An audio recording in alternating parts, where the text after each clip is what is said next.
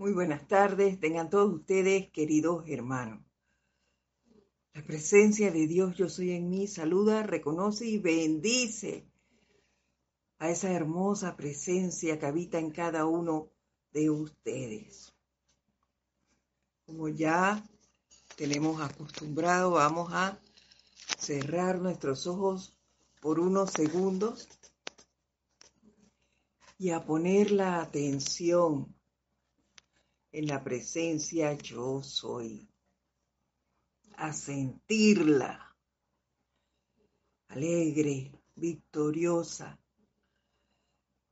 Siéntanla y al tiempo que la sentimos, vamos relajándonos, aflojando cada músculo de nuestro cuerpo físico, a soltar toda tensión todo recuerdo, todo sentimiento que nos haya causado alguna irritación.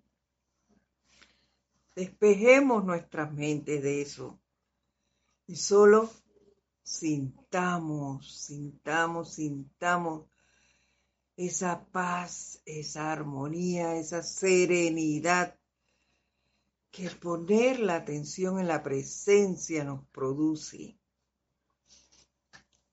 Respiremos profundamente, exhalemos todo el aire, cerramos nuestros ojos, volvemos a respirar profundamente y a exhalar ese aire quedándonos solamente con la atención en la presencia.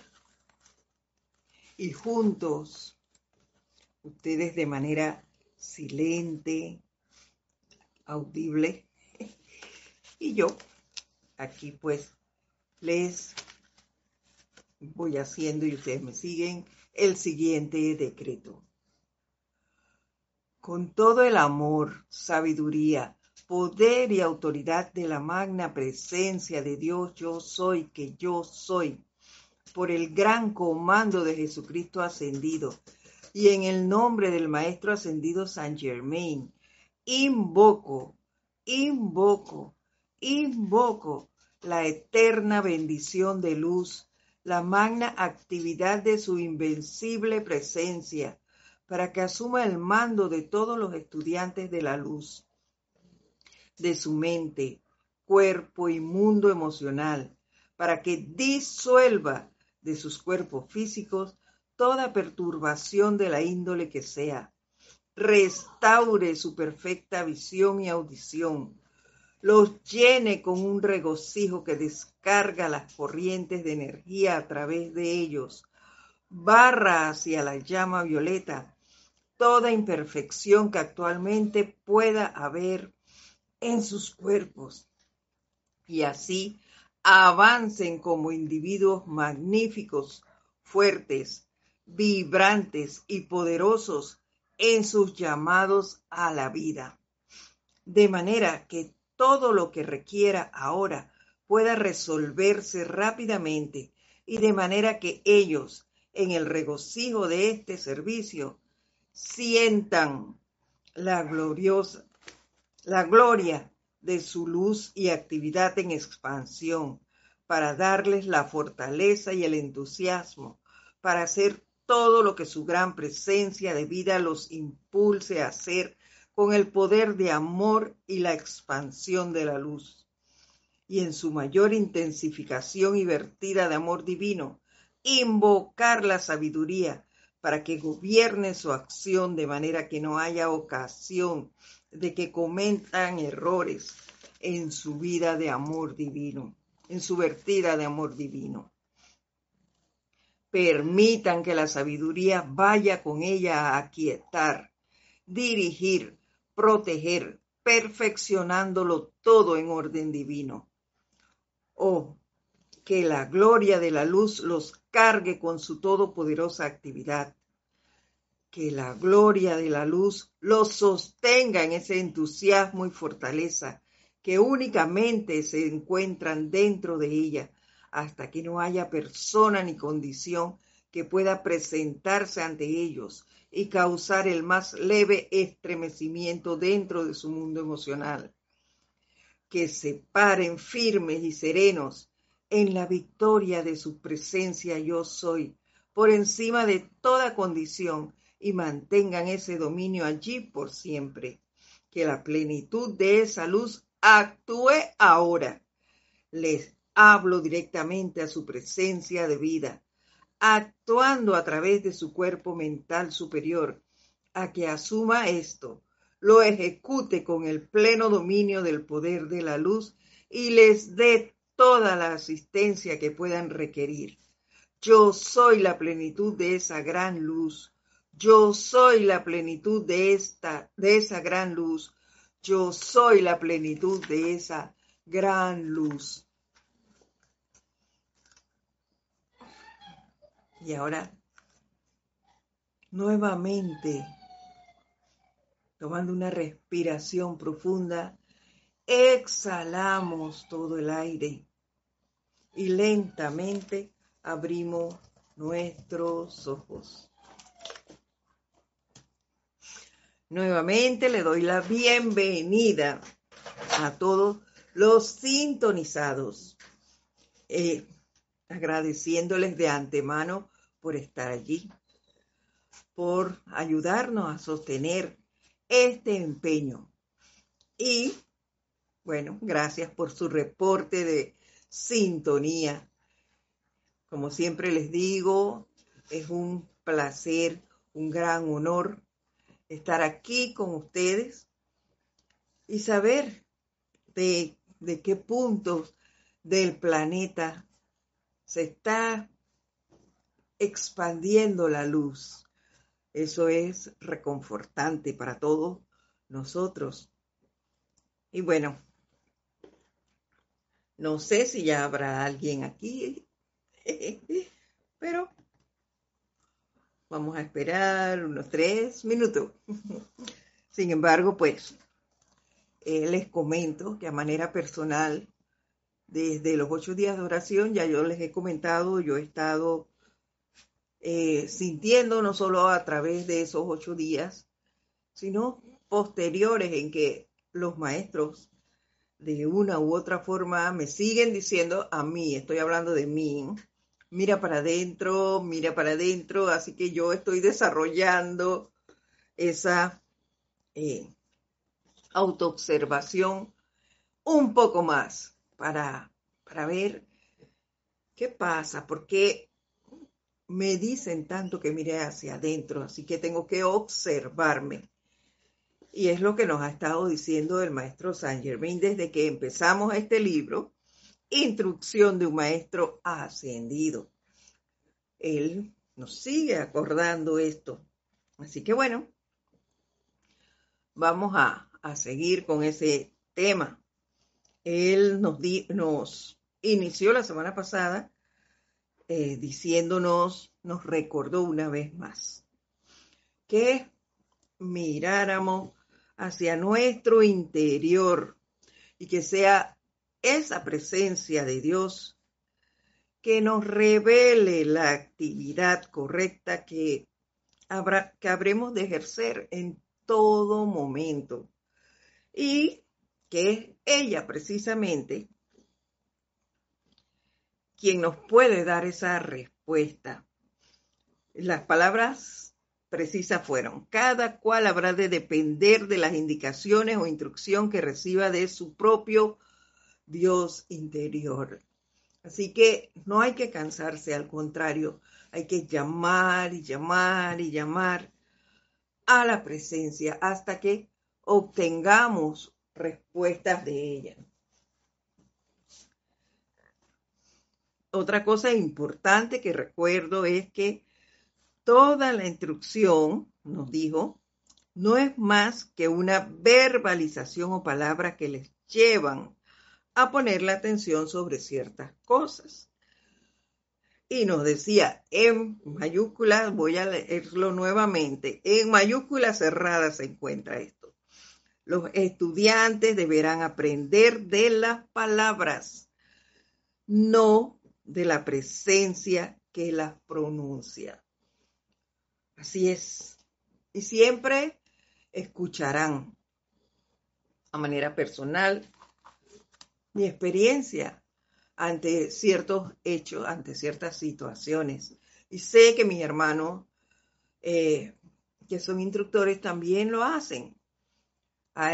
comentan algunas de sus experiencias para que sirva de ejemplo.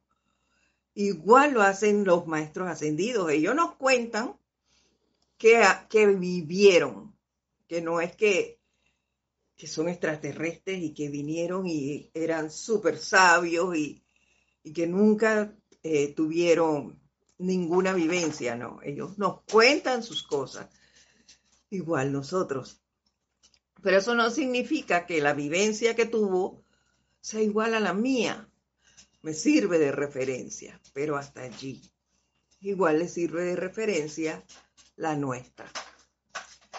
Eh, así que, bueno, eso eh, es parte de lo que veíamos eh, la semana pasada. ¿Ves? Y otra cosa de esto de las palabras que nos habla aquí el maestro y que siento yo pasa es que cuando se da una clase, podemos estar cualquier cantidad de personas escuchándola y cada una de ellas va a absorber lo que en el momento le compete.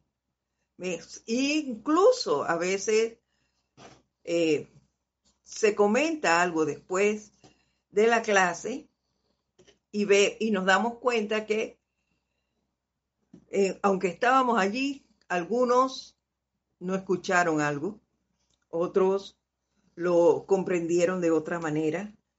Eso va a variar y no es que es diferente o que sea malo, no.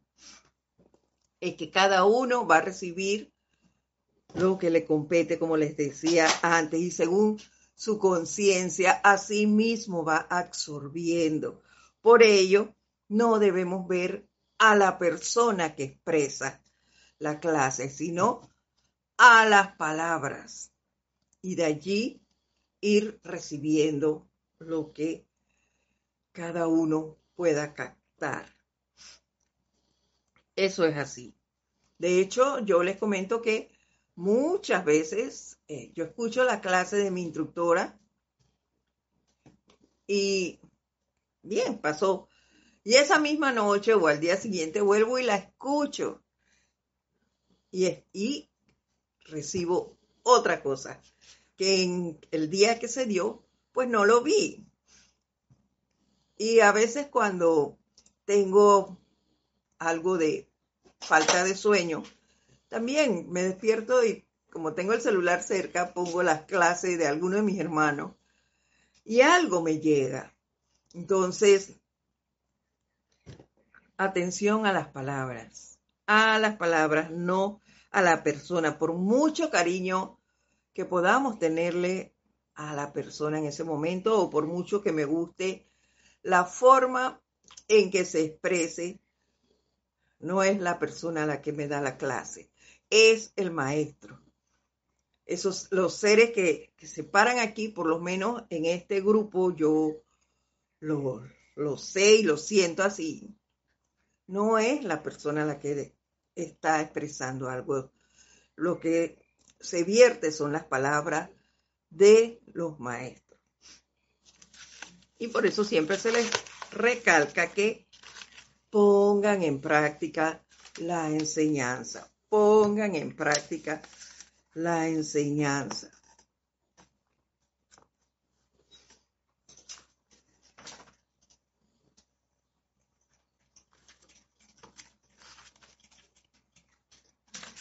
Y hoy, antes de, vamos a, a ver, hoy iniciamos entonces las, el capítulo, el discurso 5, pero antes de eso vamos a ver si alguien se conectó.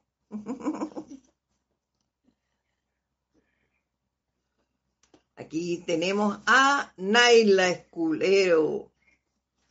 Naila Esculero, bendiciones, nos manda a todos desde San José, Costa Rica. Estamos aquí bien cerquita, Naila. por ahora. Gracias por tus saludos. Laura González nos manda un poquito más arriba. Saludos desde Guatemala.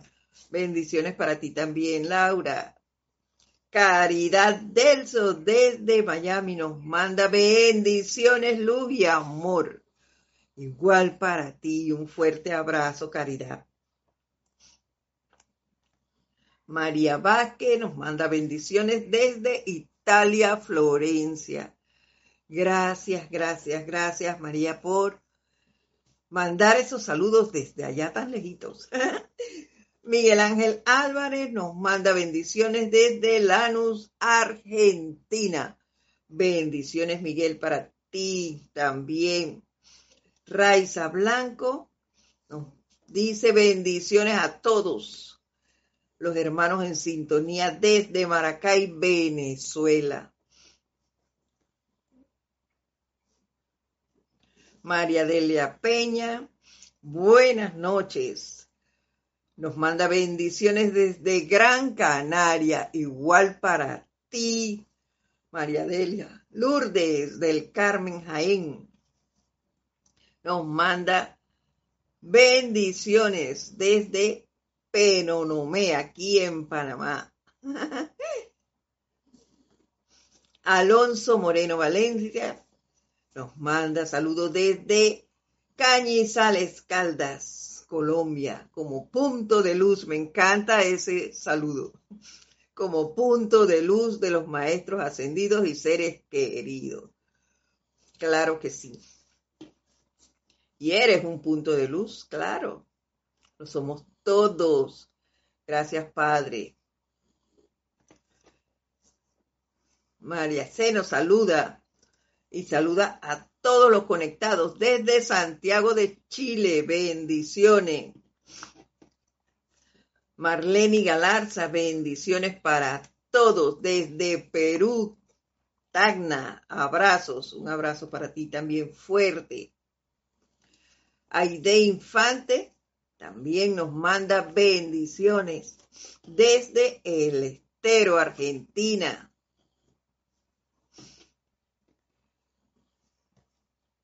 Patricia Campos nos manda bendiciones y saludos desde Santiago de Chile. Diana Lee nos manda desde Bogotá. Bendiciones y saludos a los hermanos y hermanas Bendiciones para ti, Annalise, también. Omaira Márquez nos manda desde saludos, buenas tardes, nos dice, saludos y bendiciones. Es Isabel Sánchez, desde Maracay, en Venezuela. Bendiciones para ti también. A Diana Liz nos pregunta qué página. La página donde hicimos el repaso fue la 17. Pero hoy vamos a hablar de la 23. La 17 que era la semana pasada. Ahora estamos en la 23, en el discurso que vamos a empezar hoy. Nora Castro, saludos y bendiciones desde Venezuela, los teques también. Bendiciones para, para ti. Un fuerte abrazo a todos y gracias, gracias, gracias por decirnos y reportar su sintonía. Un fuerte abrazo a todos. Gracias.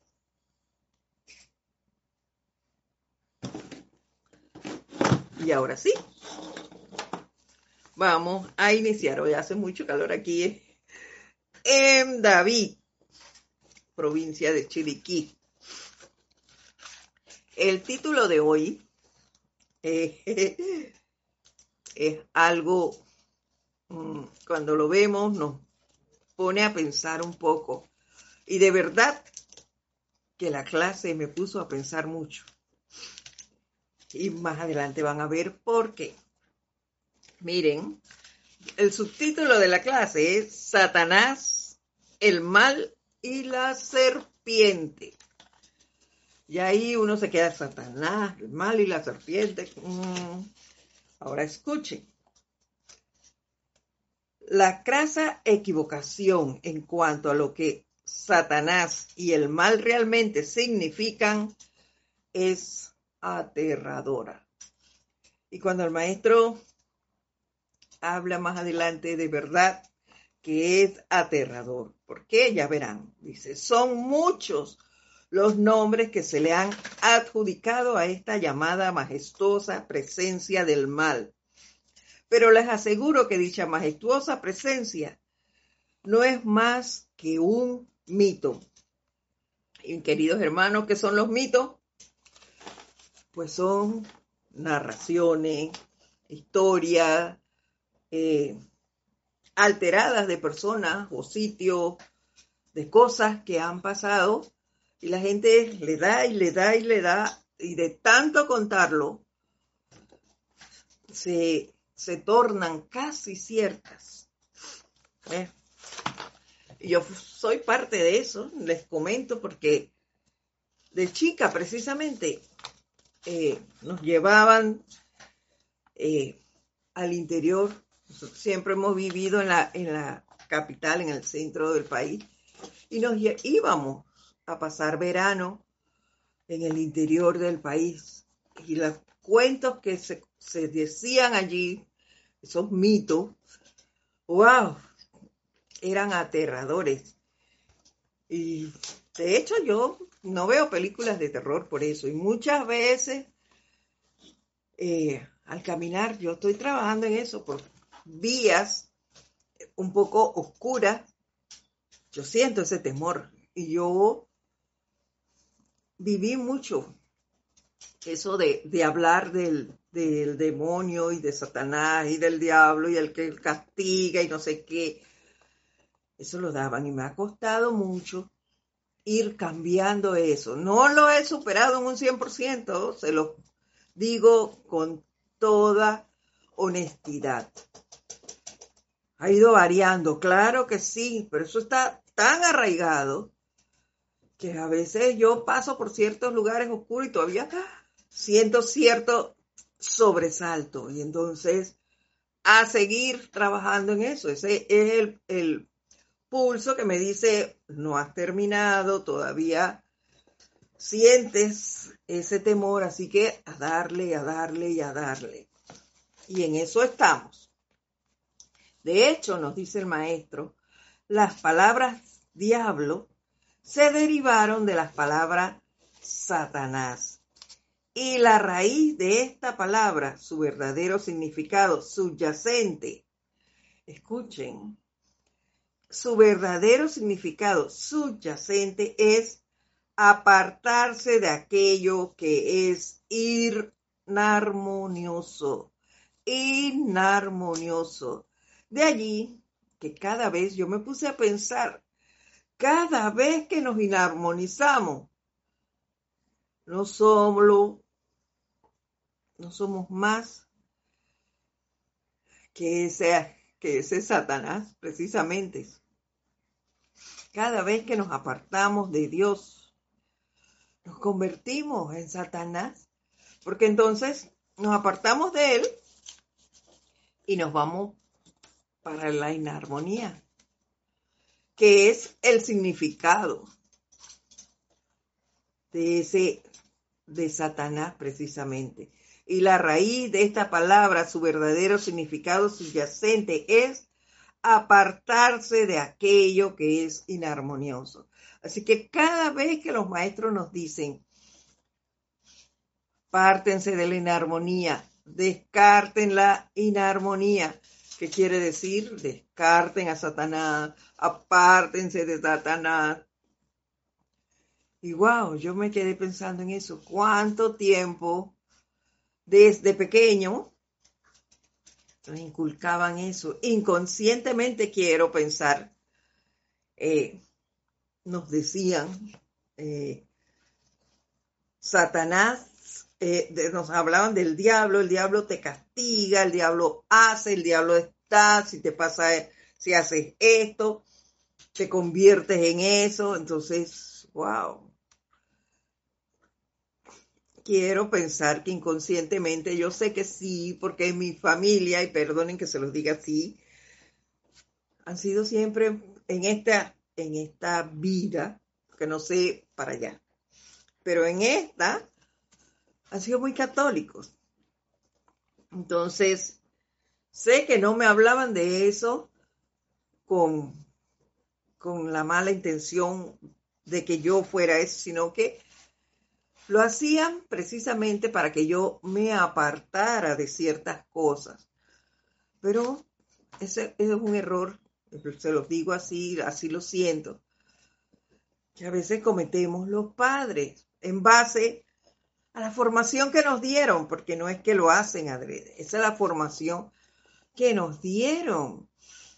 Y doy las gracias porque yo escuché, aunque no entré exactamente en esa época en la enseñanza, yo supe de ciertas cosas, aunque no pertenecía a un grupo, cuando mi hija tenía nueve años.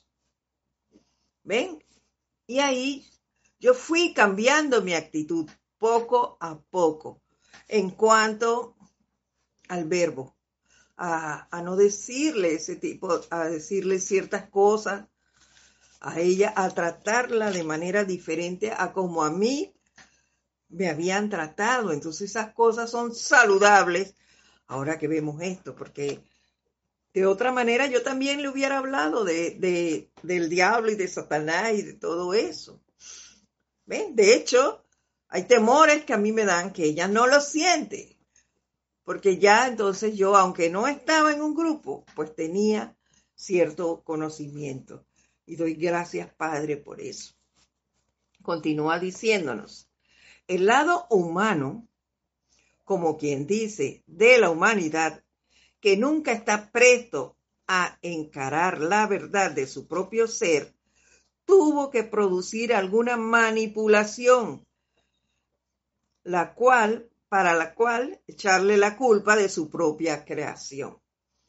La gente inventaba cosas para no hacerse responsable, y bueno, yo fui quien inventó esto y fue quien dije eso y a razón de hice esto, entonces el diablo lo hizo. Era fácil culpar, siempre ha sido fácil echarle la culpa a otro. ¿Se dan cuenta?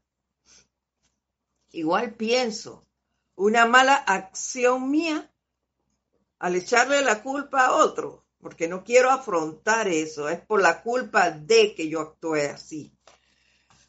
Que se lo merecía y me hizo hacer esto.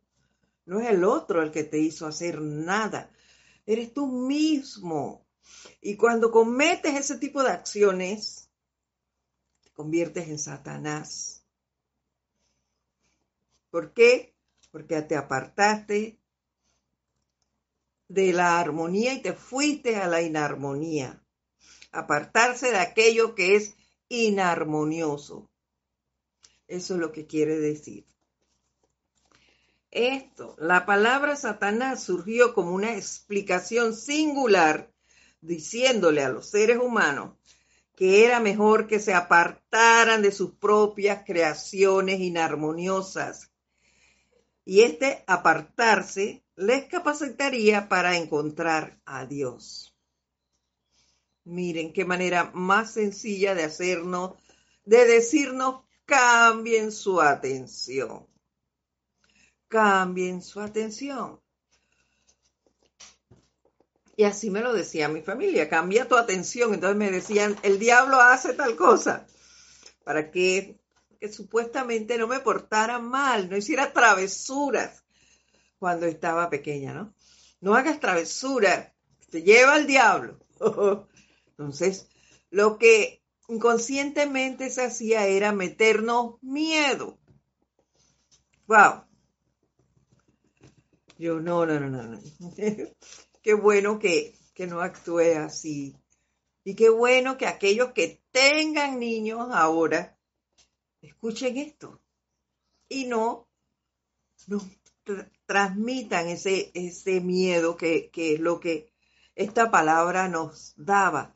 Si bien es cierto, es importante conocer su significado porque ya vemos lo que, lo que es apartarse de la inarmonía.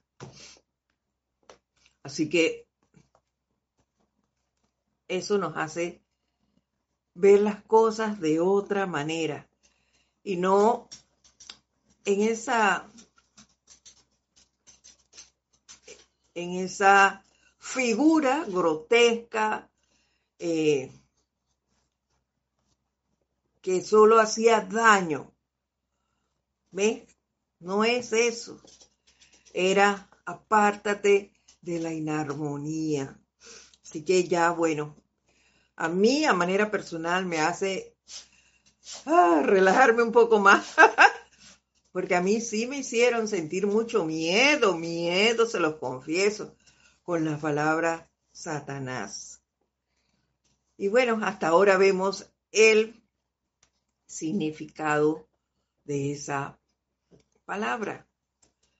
Y me da mucho confort el descubrirlo. ¿Por qué no lo había hecho antes? Porque no me competía. Porque se supone que ya había leído este libro.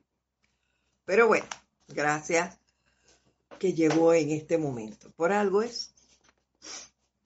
Luego, dice, una vez más, volvió a ocurrir que el hombre llegó a desear aún otra cosa que culpar por sus propias creaciones, por lo que introdujo al jardín la serpiente indefensa. ¡Wow! La serpiente indefensa. ¿Cuántas veces también me puse a pensar eso? Ya le digo que estoy así como muy analítica yo en estos días leyendo esto. La, de, la serpiente indefensa. ¿Y cuándo me he convertido en serpiente? Cuando he llegado a decirle a otro, esto es así y así, al oído ahí, te enteraste de, viste tal cosa. Ese tipo de comentarios que no son más que cizañas, hacen que la persona sea una serpiente. No es necesario morder, que la serpiente te muerda, ya eso es ir más allá. Pero el hacer comentarios, la crítica, es convertirse en una serpiente. Y no es más que una creación, como lo dice el maestro, para echarle la culpa a otro de mis propias creaciones.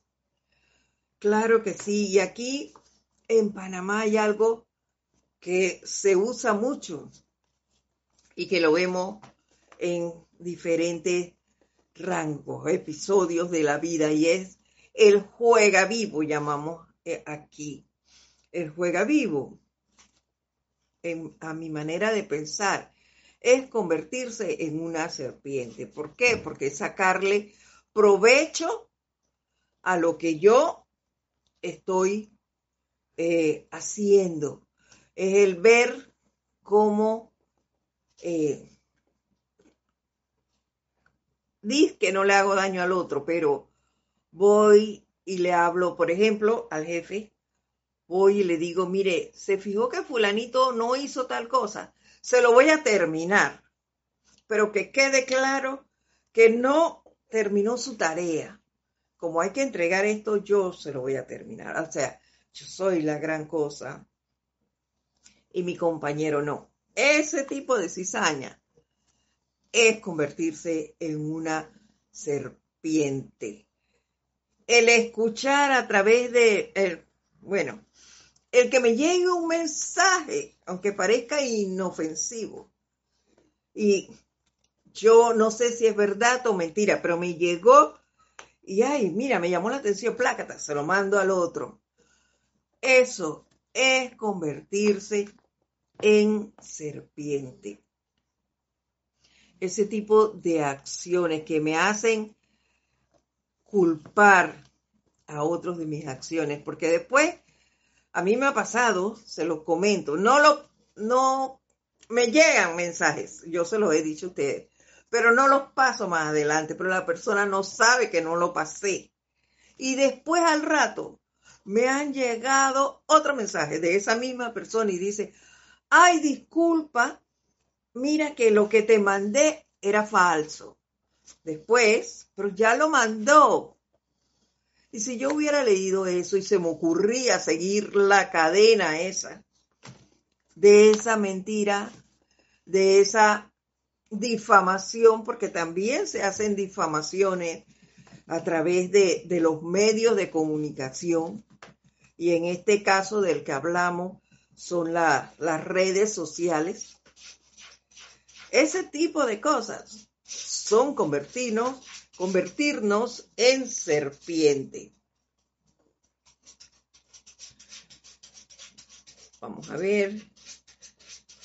Omaira Márquez nos, saluda desde Maracay, en Venezuela. Diana Liz, ya le dije la página, que volvió a repetirse, perdonen, volvió a repetirse el, el mensaje, no sé por qué, acá en la computadora. Pero bueno, así es. La serpiente no representa otra cosa que la utilización incorrecta de la energía solar del gran sol central, contenida en el interior del hombre. La mala utilización de la energía. Eso es convertirnos en serpiente. Por eso le hablaba que ese juega vivo aquí en nuestro país es convertirnos en serpiente, el sacarle provecho a algo, es ver cómo saco algo de aquí, el no hacer algo alegre y voluntariamente porque me nace ayudar a esta persona. Si no, voy a ayudarla para ver qué puedo ganar aquí. Eh, si la ayudo, e, ese es el pensamiento de la serpiente. Si la ayudo, mira, eh, la ayudo aquí y, y, me dejan pasar a mí. Este ejemplo que le estoy dando es algo que, que vi en un centro donde fui por una atención médica y la persona estaba esperando allí igual que yo y llegó una tercera que venía eh, con una situación que le impedía caminar muy bien. La persona se levantó y dijo, ah, espérese, espérese, voy a ver cómo la ayudo, señora, espérese. Y fue y buscó la silla de ruedas, la llevó hasta la puerta y allí había una, una auxiliar y dijo, bueno, ah, la señora va para, para que la atiendan acá, yo me la llevo hacia hacia otra área del centro y dijo, ¿y usted, usted estaba, también se va a atender? Y la persona que la llevó, que tenía como a cinco por delante, dijo, claro que sí, yo también me voy a atender. Entonces, pasa acá, pasa acá. Ay, gracias por ayudar a la señora, le dijo, mire, y la llevó hacia otro lugar y pasó por encima de lo que estábamos allí esperando, por haber ayudado al otro. esas actitudes de sacar provecho a una acción, eso es convertirse en serpiente.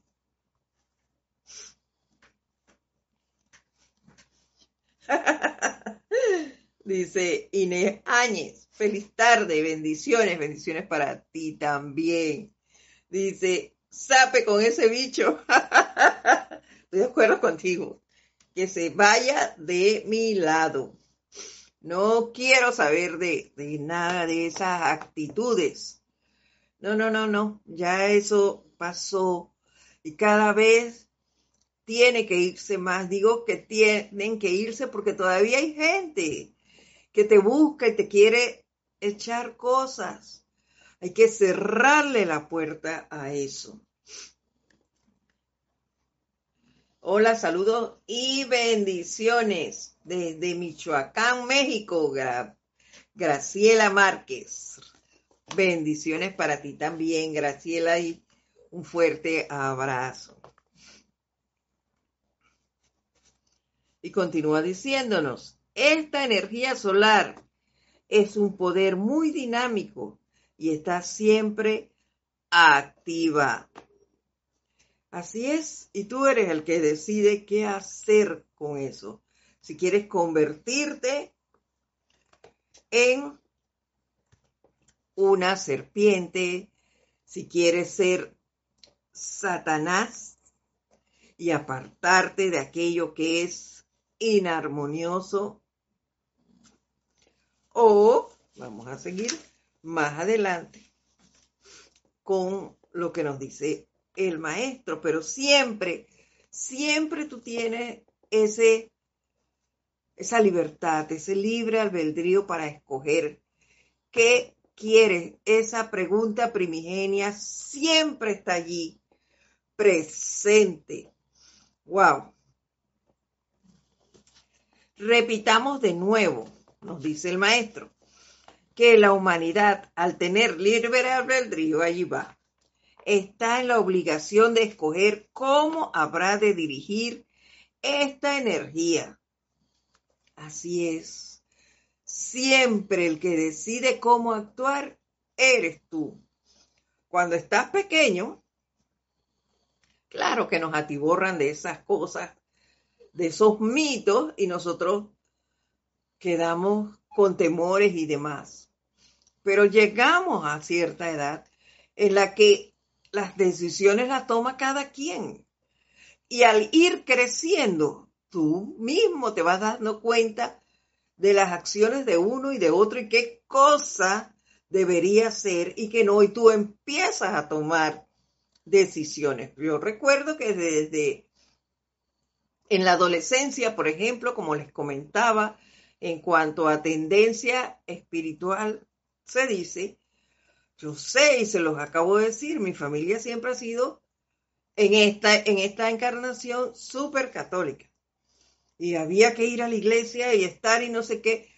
Pero desde la adolescencia, mi presencia, aunque yo, la yo desconocía que vivía en mí,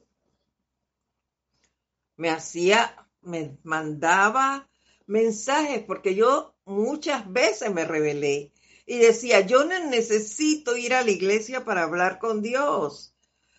Yo cuestionaba a, mis, a mis padres y decía, yo no necesito ir a la iglesia, yo decía eso, para hablar con Dios. Por eso cuando entré a la enseñanza y me hablaron de la presencia en cada uno, y que yo no tenía que ir a ninguna parte, aquí estaba y yo podía hablar con ella cuando yo quería.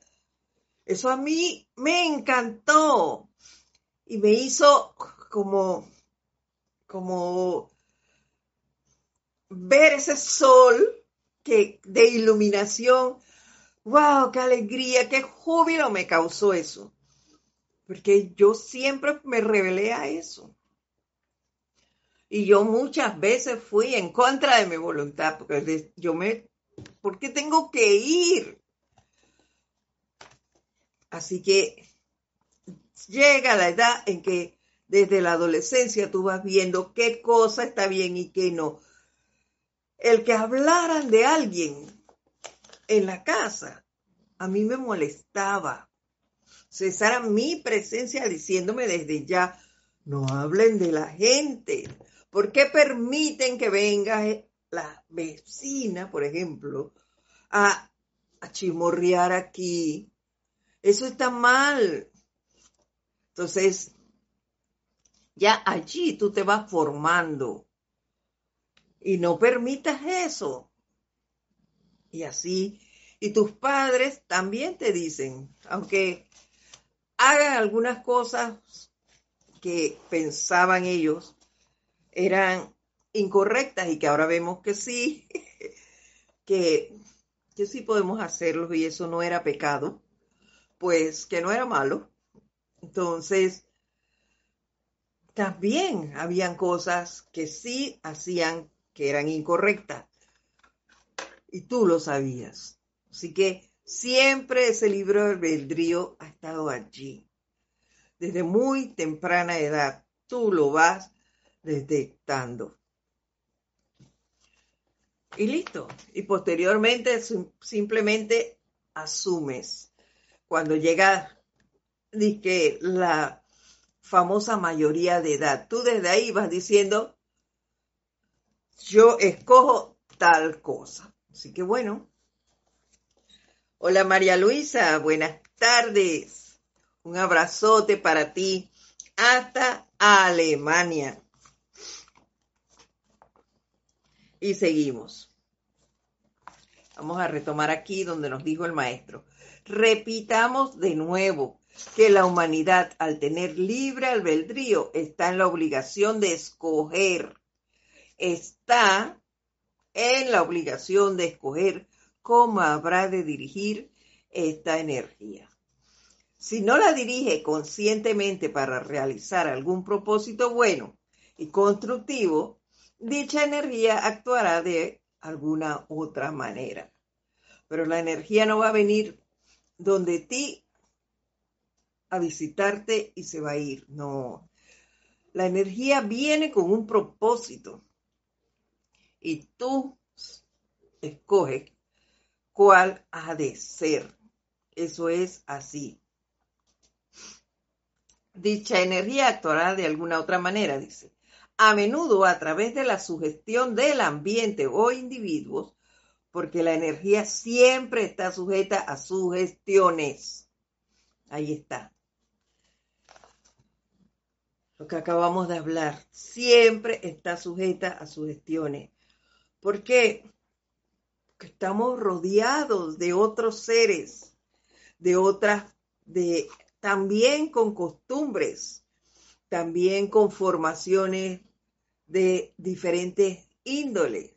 Se van a venir y te van a tratar de, de abordar, vamos a decir así, y de que tú hagas cierta o ciertas acciones. Y tú tendrás el libre albedrío de escoger si las haces o no y ya. Así de simple. Yo les he comentado que aquí hay una persona en la calle que es la única que va de casa en casa y tú la, escuchas siempre en, en la casa de alguien comentando sobre otro. Pero a esta casa no llega. No llega. Es más, en este momento yo me encuentro sola aquí. Mi hija fue a otra área a laborar. ¿Y saben lo que le dijo la persona? Desde lejos. Ay, usted no puede estar sola allí. No tiene con quién hablar ni demás. Yo dije, claro que tengo con quién. Pero lo dejé hasta ahí. Y es muy cierto, tengo con quién tengo mi presencia para hablar. Tengo a mis hermanos si quiero hablar con un humano. Llamo a mis hermanos, cualquiera de ellos me atiende. Tengo a mis mascotas. Yo con ellas me distraigo, yo hablo. Lo que yo no le puedo permitir a esa persona, y yo sé que eso me lo dijo, porque cuando yo veo que, sale, yo siempre tengo la puerta abierta. Eh, y pasa por aquí, yo muy, pero muy discretamente, yo me levanto y yo cierro la puerta. Porque yo no puedo permitir que nadie venga a querer meter bichitos aquí. Esos gusanitos de que fulano esto o sutano lo otro no quiero esos gusanos. Entonces, cierro la puerta. Punto. Eso es una serpiente. El que viene a decirte cosas. Entonces, yo no quiero esa serpiente. Para nada. Fuera de aquí, como me dijeron, no me acuerdo quién fue. que me dijo fuera ese bicho de aquí, ¿dónde está? ¿Quién fue? Ya no recuerdo quién fue, pero sí me dijo, saca ese bicho de aquí, nada de serpiente. Irene, fue Irene Áñez, ya me acuerdo, que dijo, fuera de aquí ese bicho. Claro que sí. Nada de serpiente. Ni serlo yo tampoco. La gran masa de la humanidad que se ha afiliado a la idea ortodoxa, como la denominamos, ha procurado endosarle a Dios un ser en los cielos, sus problemas o creaciones. Claro que sí es, hasta eso hacemos. Le echamos la culpa a Dios de nuestras acciones. Y muchas veces hasta hemos escuchado decir que le fue mal en algo o, o que tiene una situación de salud terminal, escuchen, porque eso es la voluntad de Dios. Mentira. Mentira. Si bien es cierto, nos llegan situaciones de esa índole por una experiencia X, esa no es la voluntad de Dios. La voluntad de Dios es el bien. Pero no me veo yo. ¿Por qué me dan esas cosas? Mis acciones me han llevado a que esto se exprese, a que esto se dé.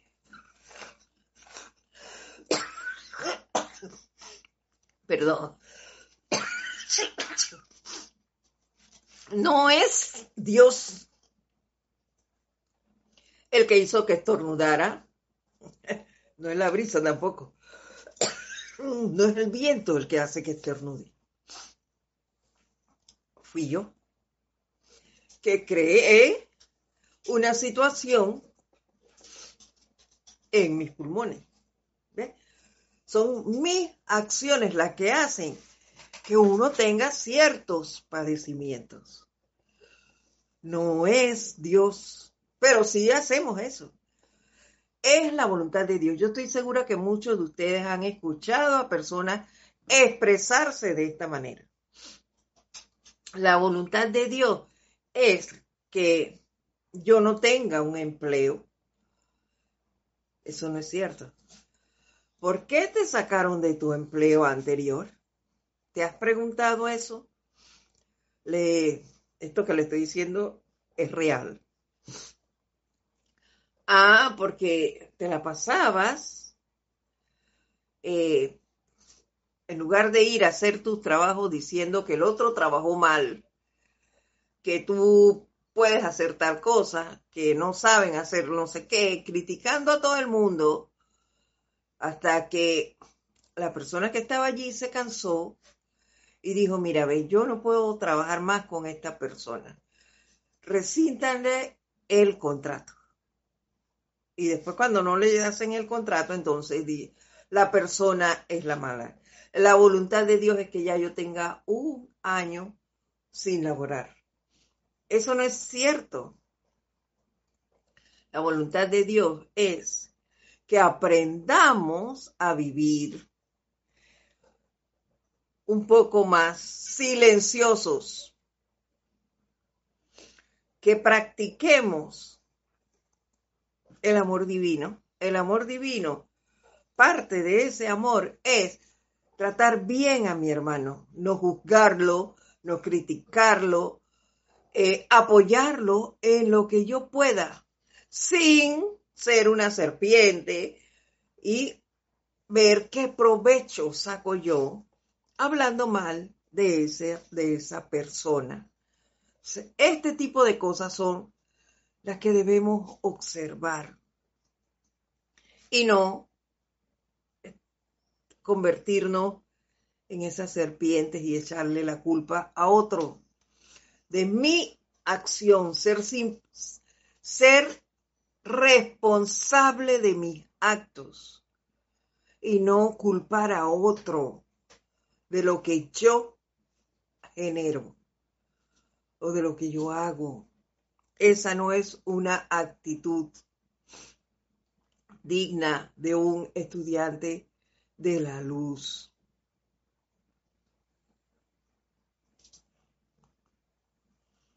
Dice Nora, son nuestras creaciones humanas las que nos hacen ver ese mal en nuestra vida, sean de tipo que sea.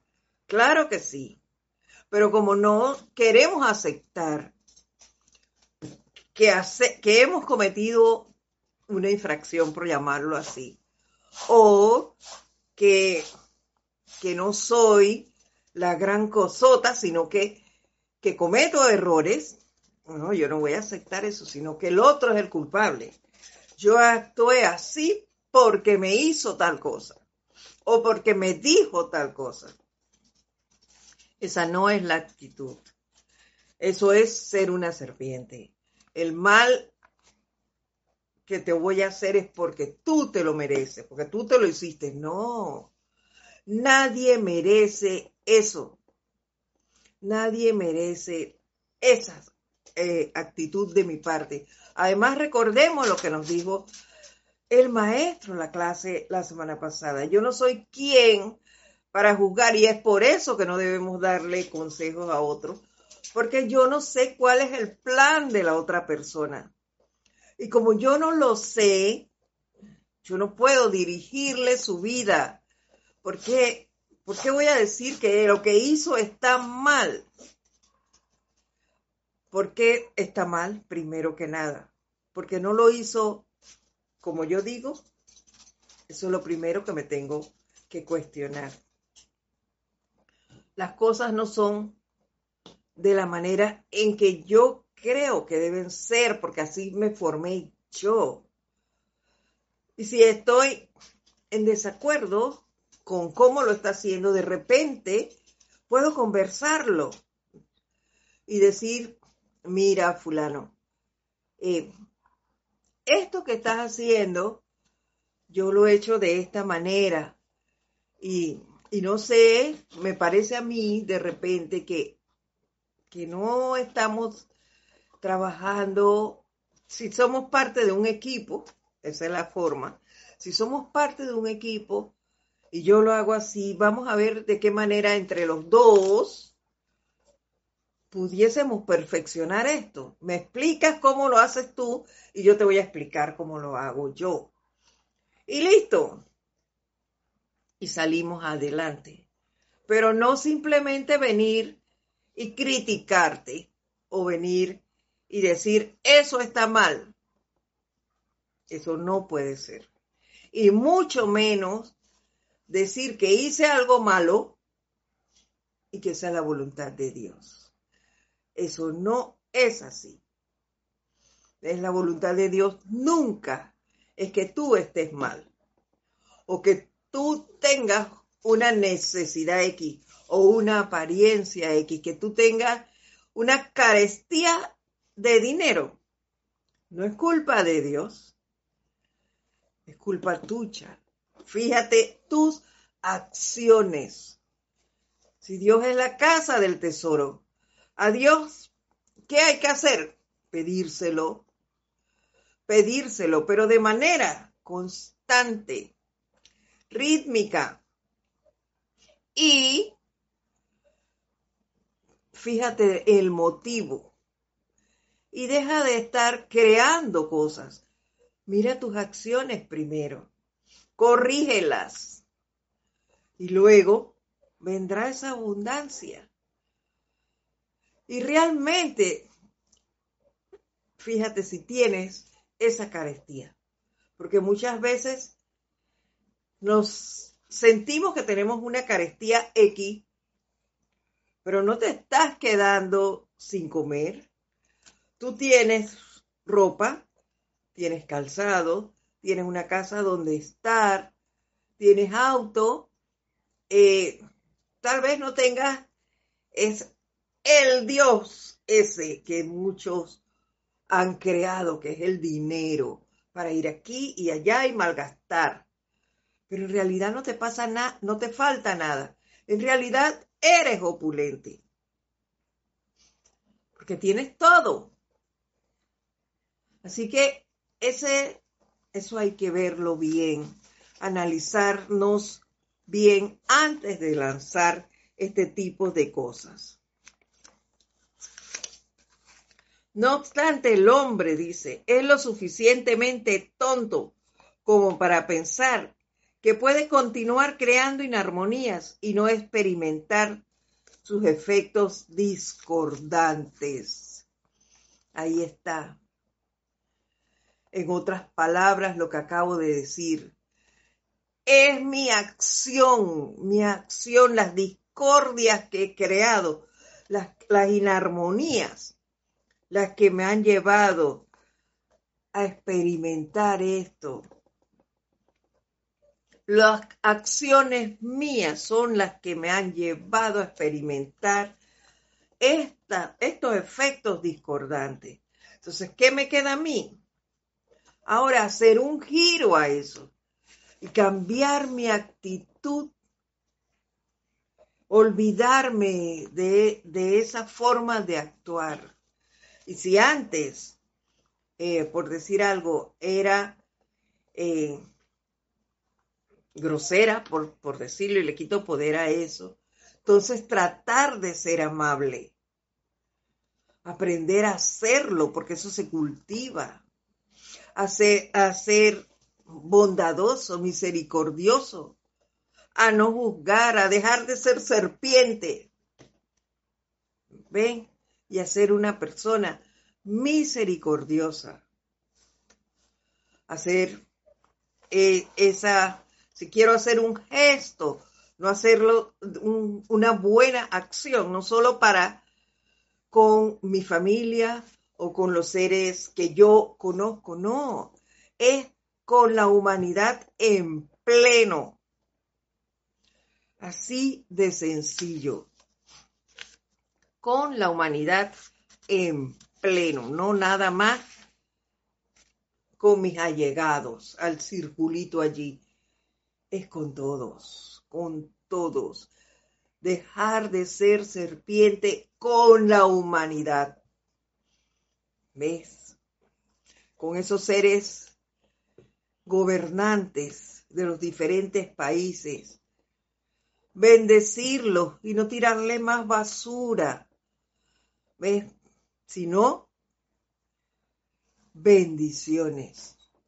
Hacer decretos por el buen gobierno, si es que hemos de hablar del gobierno. Atraer esas llamas de misericordia, de amor, de, de esa, esa llama violeta, no cansarnos de usarla para eliminar esa efluvia negativa que rodea al planeta que rodea muchas comunidades en nuestros países, a mucha gente en su accionar. Están tratando de salir y esas energías discordantes que están allí, flotando en el aire, son llamadas, ¿por qué? Son atraídas a esos seres, ¿por qué? Porque chismorrean, chismorrean, chismorrean. Pero tú que tienes la enseñanza, puedes hacer decretos pidiendo la eliminación de esa energía que rodea a tanta humanidad. Así que vamos a dejarlo aquí por hoy. Pero analicemos esto y seguiremos hablando porque este capítulo no ha terminado aquí. La próxima semana. Y ven, yo no me canso de decirles que, wow, estamos disfrutando, por lo menos yo estoy disfrutando mucho la enseñanza del maestro ascendido Saint Germain. Para mí ha sido todo un honor compartir con ustedes el día de hoy. Si algo queda por allí, en el tintero, decía un hermano, pues me escriben a edit.serapisbay.com les recuerdo, por si hay alguien nuevo, mi nombre es Edith Córdoba. Este ha sido su espacio, El Camino a la Ascensión. Nos vemos entonces la próxima semana. Para todos, un fuerte abrazo. Hasta pronto.